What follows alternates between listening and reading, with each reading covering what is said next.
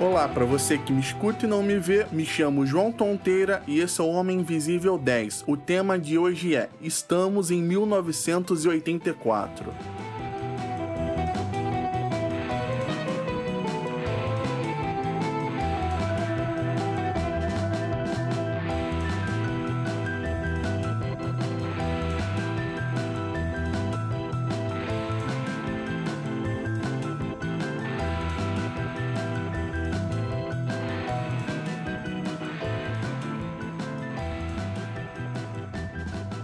Vou fazer um breve resumo sobre esse livro que foi publicado no fim da década de 40 do século passado e que voltou à lista dos mais vendidos nos Estados Unidos após a eleição do Trump. 1984 é um romance escrito por George Orwell, publicado em 1949, que retrata uma Londres fictícia no ano de 1984 e que após várias guerras faz parte de um país transcontinental chamado Oceania, que engloba a Inglaterra Inglaterra, as Américas, Austrália, Nova Zelândia e parte da África, e que é governado pelo Grande Irmão e seu partido. O mundo é sombrio e opressor, todos são vigiados por teletelas, a informação é controlada, a história é mudada conforme o interesse do partido, a polícia das ideias controla os pensamentos, muitas coisas são proibidas, existem muitas regras para seguir e o Grande Irmão é venerado mesmo sem nunca ter aparecido em público. Meu objetivo para esse episódio é fazer uma comparação desse livro que foi escrito há tanto tempo com as coisas que acontecem hoje. O mundo caminha em direção a 1984 já tem um tempo. Tem câmeras por toda parte e smartphones e aplicativos que retêm informações pessoais, pessoas dizendo o que você deve fazer ou ser, informações e notícias falsas por todo lado e pessoas sendo idolatradas como se fossem a salvação de algo. Primeiro vem as teletelas elas no livro estão em todos os lugares e têm múltiplas funções. Elas vigiam as pessoas, funcionam como rádio, passam informações do partido. E os smartphones, smart TVs e computadores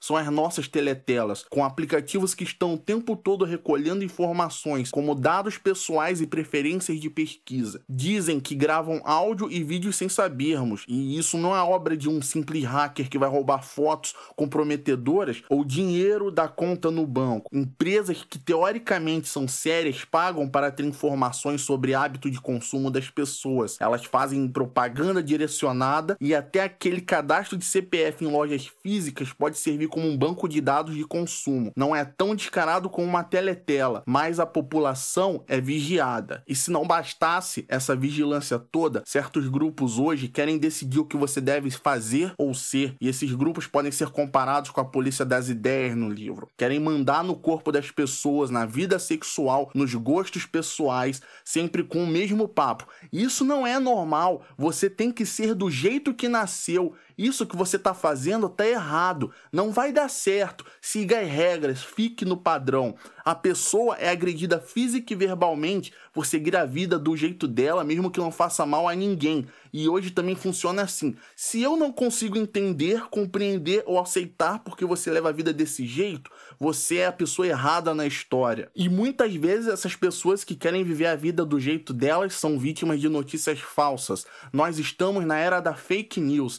Informações são controladas e adulteradas conforme o interesse. O passado em si agora não é mudado igual no livro, mas as pessoas têm a memória tão curta que as coisas acabam esquecidas. Empresas são pagas para criar e divulgar informações falsas. E isso, na mão de uma pessoa que tem acesso a um grande público, causa um estrago gigantesco. Por exemplo, se fulano disse isso, então é verdade, e as pessoas não checam se a informação é verdadeira e passam para frente. Eleições estão sendo decididas por causa de informações falsas, e quem deveria inibir esse tipo de coisa não faz nada, não fiscaliza, não bloqueia quem divulga. E com esse gancho das fake news, as pessoas estão aproveitando que tem um mínimo de carisma para se promover com ideias que passam longe do bom senso, usando informações falsas como suporte, e encontram pessoas dispostas a apoiar essa ideia e a comprar briga com quem não concorda. Essas pessoas aproveitadoras são do meio artístico, religioso, político, de tudo que é canto. Elas acabam adoradas e e querem poder, querem ser veneradas igual o grande irmão no livro e chegar ao topo como se fosse um direito divino para poder cuidar só dos seus. Mas isso tudo que eu falei não quer dizer que o mundo está perdido igual no livro. Lá, o protagonista foi torturado até que as ideias do grande irmão e do partido fizessem sentido na cabeça dele. Não tinha só que afirmar que 2 mais 2 é 5. Ele foi torturado até acreditar que essa era a resposta correta. E nós ainda temos chance.